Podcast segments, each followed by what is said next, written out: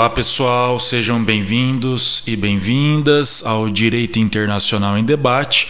Eu sou o professor Danilo Garnica Simi e hoje, conforme vocês sugeriram nas nossas redes sociais, nós vamos bater um papo sobre direito internacional na OAB, como que essa matéria vem sendo cobrada nos exames da ordem.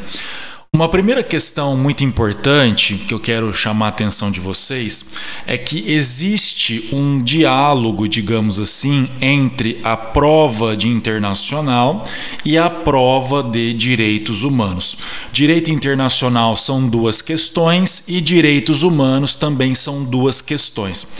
Mas se vocês olharem a prova de direitos humanos, muitas vezes ela acaba cobrando ah, temáticas, né, temas que também se relacionam com direito internacional, especialmente a temática do direito internacional dos direitos humanos. Então, essa é uma primeira dica que eu quero dar para vocês.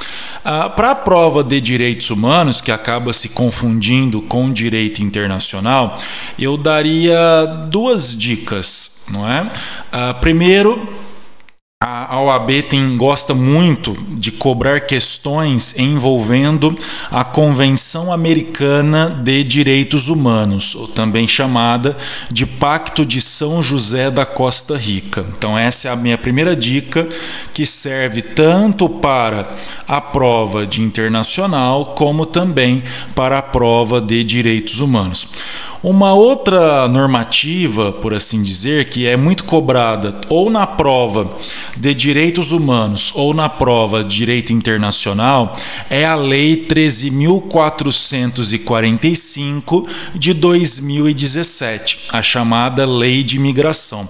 Vocês sabem que essa lei ela revogou o Estatuto do Estrangeiro, que era uma lei de 1980, uma lei ainda, ah, digamos, um resquício da época da ditadura militar. Então, essas duas normativas, a Convenção Americana de Direitos Humanos e a Lei 13.445 de 2017, são leis muito importantes, né? são normas muito importantes, tanto para a prova de direitos humanos, como também para a prova de direito internacional. Bom, eu selecionei aqui as três últimas provas da primeira fase da OAB, para a gente bater um papo então sobre o que vem caindo, o que vem sendo cobrado dos candidatos na primeira fase. Como eu comentei com vocês no início aqui do, do, do programa, né, do podcast, uh, direito internacional são duas questões na primeira fase, tá? Então são duas questões de direito internacional, duas questões de direitos humanos, duas questões de direito ambiental ambiental, de ECA e por aí vai. Muitos alunos e muitas alunas falam assim: ah, então não vou nem perder tempo com essas matérias porque são apenas duas questões. Pessoal, se vocês forem somando duas questões de direitos humanos, duas questões de direito internacional, duas questões de ECA, duas questões de ambiental e por aí vai, você tem um número razoável aí de questões. Se você conseguir acertar pelo menos metade de cada uma dessas matérias, você já consegue uma pontuação relevante aí para você conseguir a sua aprovação na primeira fase, tá? Então, começando pela última prova de primeira fase, né, que foi realizada ano passado, que foi o exame número 31. A prova foi aplicada dia 9 de fevereiro de 2020, antes aí da, da pandemia explodir no Brasil, né? Então eu peguei aqui a prova branca, é, tipo 1, tá? Então, se você quiser pegar no site da FGV, tem lá todas as provas disponíveis para acompanhar aqui comigo essa discussão, esse bate-papo. Bom, uh, nós temos então duas questões aqui, que são as questões 20 e 21. A questão número 20, ela trata da lei de imigração. Então, é o seguinte enunciado. Em razão da profunda crise econômica e da grave instabilidade institucional que assola seu país, Pablo resolve migrar para o Brasil, uma vez que neste último há melhores oportunidades para exercer seu trabalho e sustentar sua família. Em que pese Pablo possuir a finalidade de trabalhar, acabou por omitir tal informação, obtendo visto de visita na modalidade de turismo para o Brasil. Considerando-se o enunciado acima, à luz da Lei de Imigração em vigor, Lei número 13.445 de 2017, assinale a afirmativa correta. Então percebam que no enunciado já deixou claro: olha, você tem que responder essa questão de acordo com a Lei 13.445 de 2017, que é a nossa lei de imigração atual. Se vocês olharem os enunciados, os enunciados vão abordar institutos muito importantes do direito internacional. Então, vamos ver aqui, ó. Letra A. Se Pablo, com visto de visita, vier a exercer atividade remunerada no Brasil, poderá ser expulso do país. Então, na letra A, nós temos aqui a questão da expulsão do estrangeiro. A expulsão é um instituto previsto na lei de imigração, mas a expulsão ela acontece, ela se dá por questões criminais. Então, o estrangeiro comete um crime no Brasil e ele pode ser expulso do Brasil. Tomem cuidado, não é qualquer crime que autoriza a expulsão do estrangeiro. Então, são aqueles crimes previstos no Estatuto de Roma, do Tribunal Penal Internacional, ou um crime comum doloso, ah, passível, punível com pena privativa de liberdade. Tá? Então, percebam que não é o caso do Pablo. O Pablo não chegou a cometer nenhum crime aqui no Brasil para ser expulso. Então, a letra A da questão número 20 está errada. Letra B. Se Pablo, com visto de visita, vier a exercer atividade remunerada no Brasil, poderá ser extraditado do país. A letra B trata então da extradição. Pessoal, aqui no podcast, no Direito Internacional em Debate, nós já gravamos um episódio sobre extradição, tá? Então eu recomendo fortemente que você que está estudando para a prova da OAB escute este podcast sobre extradição aqui no Direito Internacional em Debate, tá? O, o episódio já está disponível. Mas em linhas gerais, né? Como que funciona na extradição? Então a pessoa cometeu um crime na Argentina e fugiu para o Brasil, por exemplo. Então o governo argentino pede a extradição desse indivíduo para o governo brasileiro. Não é o caso do Pablo. O Pablo não cometeu um crime no país dele. Ele veio para o país dele em busca de melhores oportunidades, etc. Tá? Então não é o caso aqui de extradição do Pablo. Portanto, a letra B está também errada. Letra C. Pablo poderia solicitar, bem como obter, visto temporário para acolhida humanitária, diante da grave instabilidade institucional que assola o seu país. É a letra C. Então, a correta é a letra C da questão 20. Ah, o visto temporário para acolhida humanitária ele está previsto na lei de imigração, na lei 13.445 de 2017, que é justamente esses casos aí do Pablo, né? A pessoa deixa seu país em razão de uma grave crise, de uma grave instabilidade e por aí vai. Então ele pode solicitar ao governo brasileiro um visto temporário para acolhida humanitária. Então ficou número 20, letra C. A letra D, só para a gente eliminar aqui, diz assim: Pablo poderá obter asilo em razão da profunda crise econômica que assola seu país. Então percebo que na letra D ah, nós estamos falando do asilo político. Lembrando que aqui no podcast, no Direito Internacional em Debate, nós também já gravamos um episódio sobre asilo político, ok? Então também recomendo a você que está estudando Direito Internacional para a prova da OAB que escute o nosso episódio sobre asilo político. Em linhas gerais, como que funciona no asilo político? A pessoa está sendo perseguida por suas opiniões políticas no seu país, ou está sendo imputado a essa pessoa a prática de um crime político. Então, esse indivíduo ele vai e procura asilo ah, por parte de outro país. Tá? Então, não é o caso aqui do Pablo, porque o Pablo não está sendo perseguido politicamente. Tá? Então, a questão número 20 do exame 31, prova tipo 1 branca, a alternativa correta, letra C, de casa. Né? Bom, questão número 21. A questão número 21 é uma questão mais relacionada ao direito internacional privado. E aqui um outro detalhe, né? Vocês sabem que o direito internacional nós temos direito internacional público, direito internacional privado, direito do comércio internacional, direito internacional penal e por aí vai. Na OAB não dá para saber, gente, se serão duas questões de internacional público, se serão duas questões de internacional privado e por aí vai. Nessa prova, que foi o exame número 31, eles acabaram dividindo. Então, uma questão mais voltada ao internacional público e uma outra questão mais voltada ao internacional privado, tá? Que é essa questão número 21. Então, o que acontece, né? Questão número 21.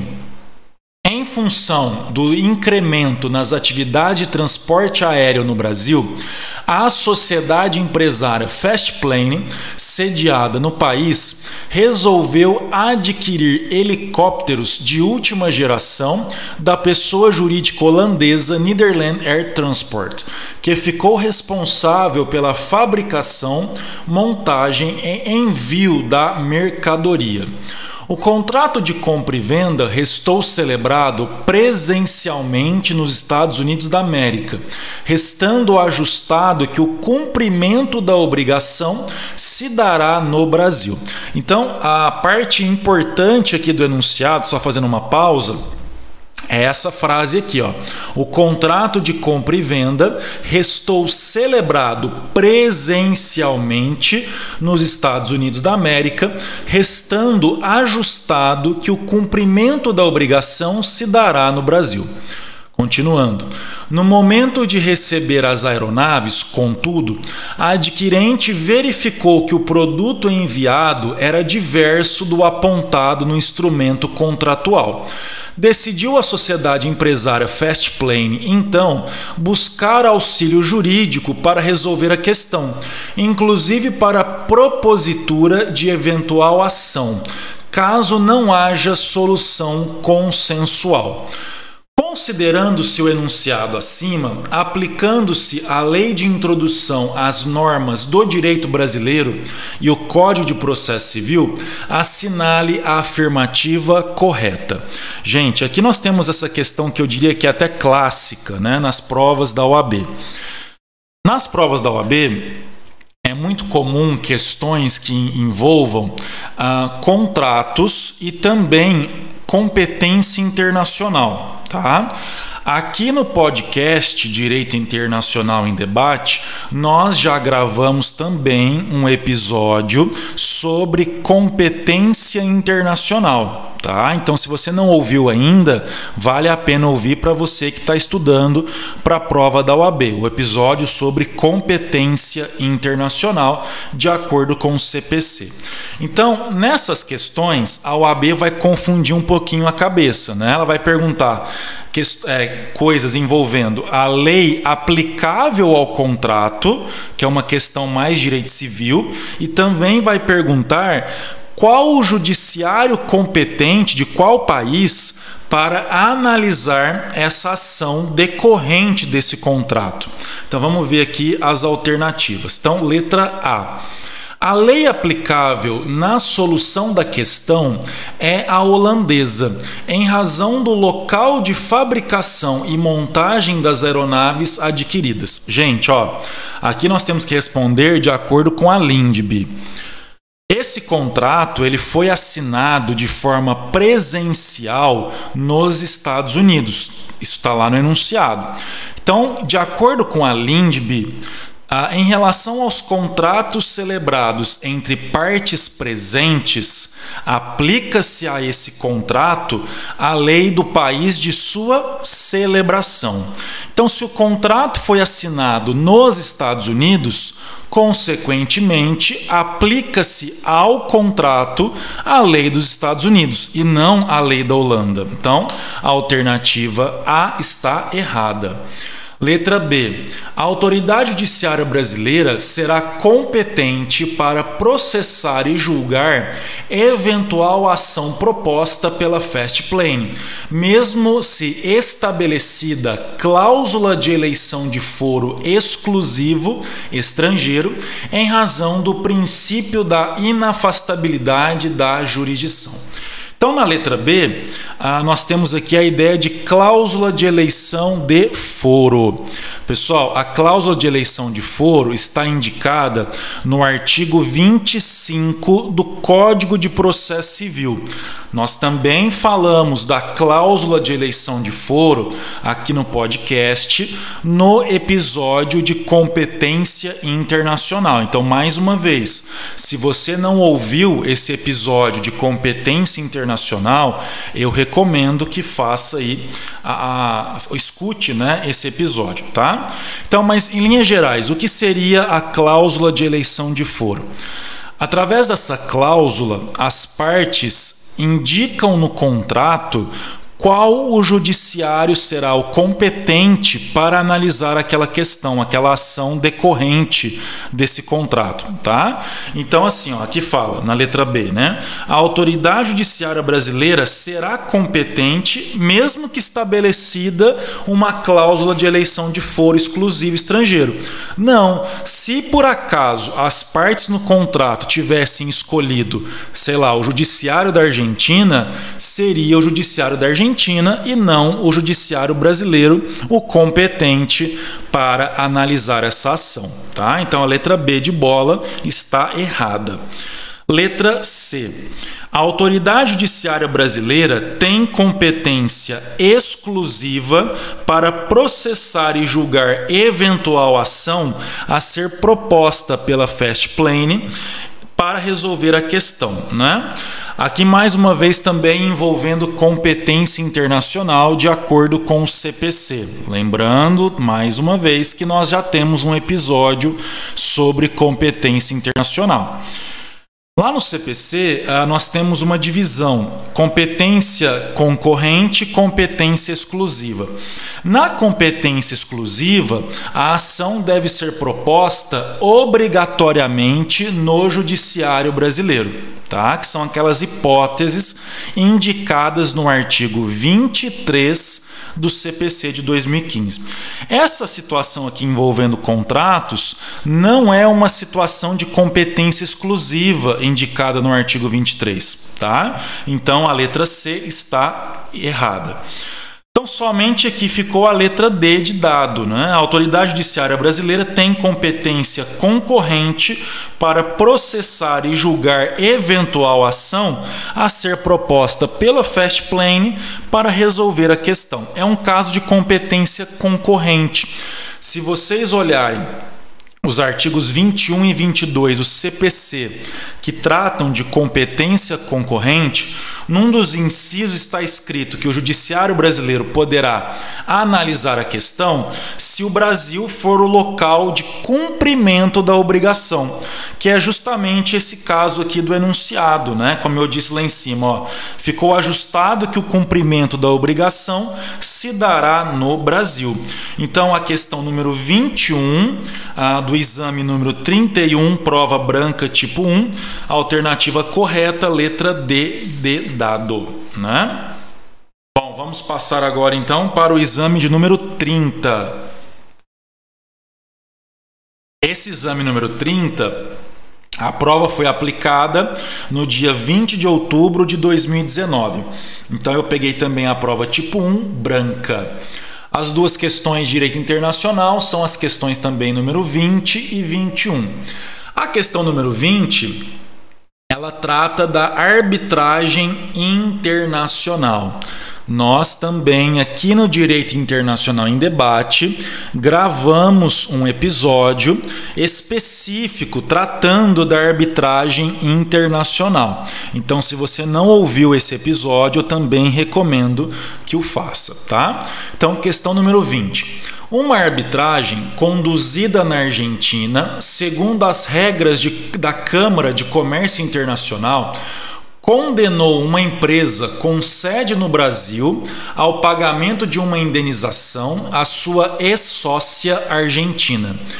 Para ser executável no Brasil esse laudo arbitral. Gente, uma decisão estrangeira, para que ela possa ser executada no Brasil, ela precisa antes ser homologada perante o Superior Tribunal de Justiça, o STJ.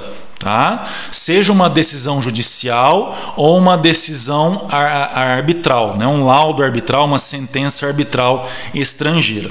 Então ficou a letra C precisa ser homologado pelo STJ por ser laudo arbitral estrangeiro, tá? Então, mais uma vez, nós temos um episódio aqui no podcast somente sobre arbitragem internacional, onde eu expliquei toda essa questão da homologação do laudo arbitral estrangeiro perante o STJ.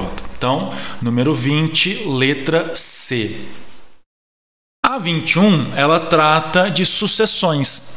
Sucessões é um tema também muito recorrente na, nas provas de direito internacional da OAB. Ah, é o artigo 10 da LINDB, tá, pessoal? Então, ó, Vitor, após divorciar-se no Brasil, transferiu seu domicílio para os Estados Unidos. Os dois filhos brasileiros de sua primeira união continuaram vivendo no Brasil. Vitor contraiu novo matrimônio nos Estados Unidos com uma cidadã norte-americana e alguns anos depois vem a falecer nos Estados Unidos, deixando um imóvel e aplicações financeiras nesse país. A regra de, de, conexão do direito brasileiro estabelece que a sucessão de Victor será regida. Gente, ó, artigo 10 caput da Lindbe. Em regra, aplica-se à sucessão a lei do país do último domicílio do decujus, aquele que faleceu, tá? Então essa é a nossa regra geral em matéria de sucessões, de acordo com a Lindbe. Então ficaria aqui a letra C.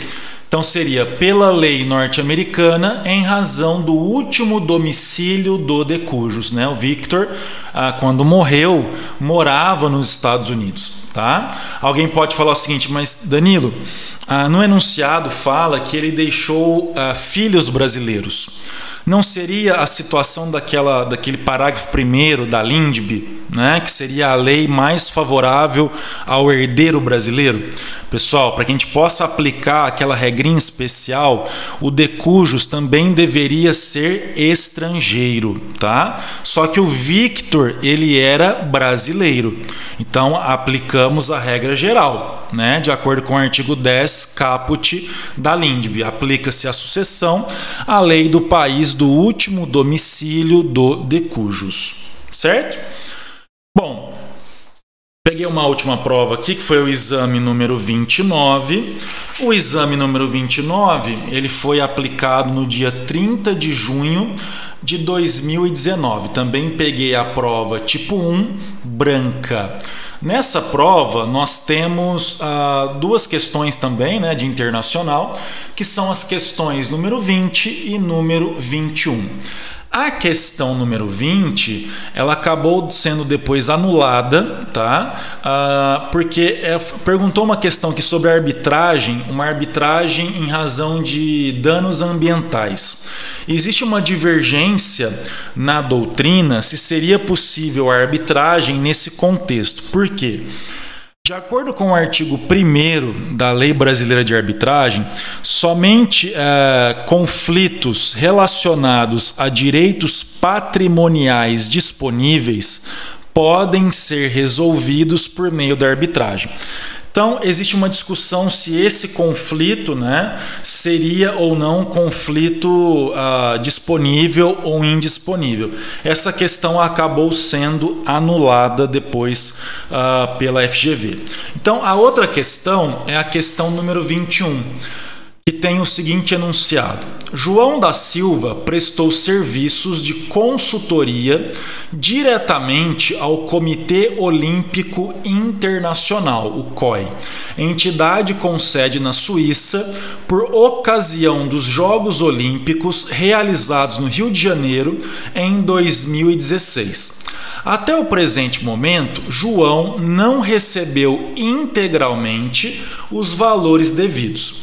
Na hipótese de recorrer a uma cobrança judicial, o pedido deve ser feito. Bom, qual que foi o erro aqui de muitos candidatos, né? O COI é uma entidade famosa que organiza os Jogos Olímpicos e por aí vai. Só que o COI não é uma organização internacional intergovernamental, que são aquelas que nós estudamos no direito internacional. O COI, por exemplo, ele não é como se fosse a ONU, né, a Organização das Nações Unidas. O COI não é, juridicamente falando, a mesma coisa que a OEA, a Organização dos Estados Americanos, né, e etc. Então, assim, não era uma questão tão difícil, mas tinha esse peguinha. Se o aluno lembrou que o COI não é uma organização internacional intergovernamental, então ele teria respondido, né, letra B, que na hipótese de recorrer a uma cobrança judicial, o pedido deve ser feito na Justiça Estadual, pois o COI não é um organismo de direito público externo, tá?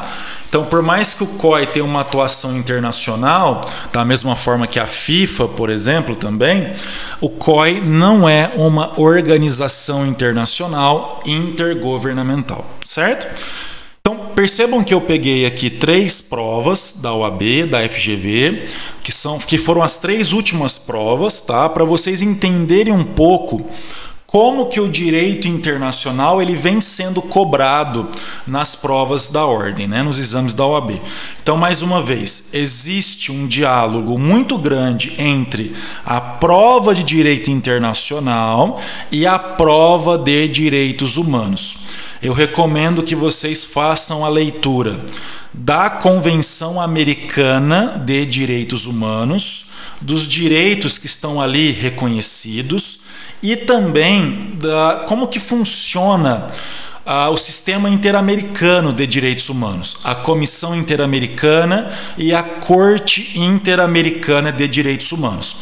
Para ajudar vocês, nós também temos aqui já gravado, já disponível, um episódio que foi nosso primeiro episódio falando sobre o sistema interamericano de direitos humanos.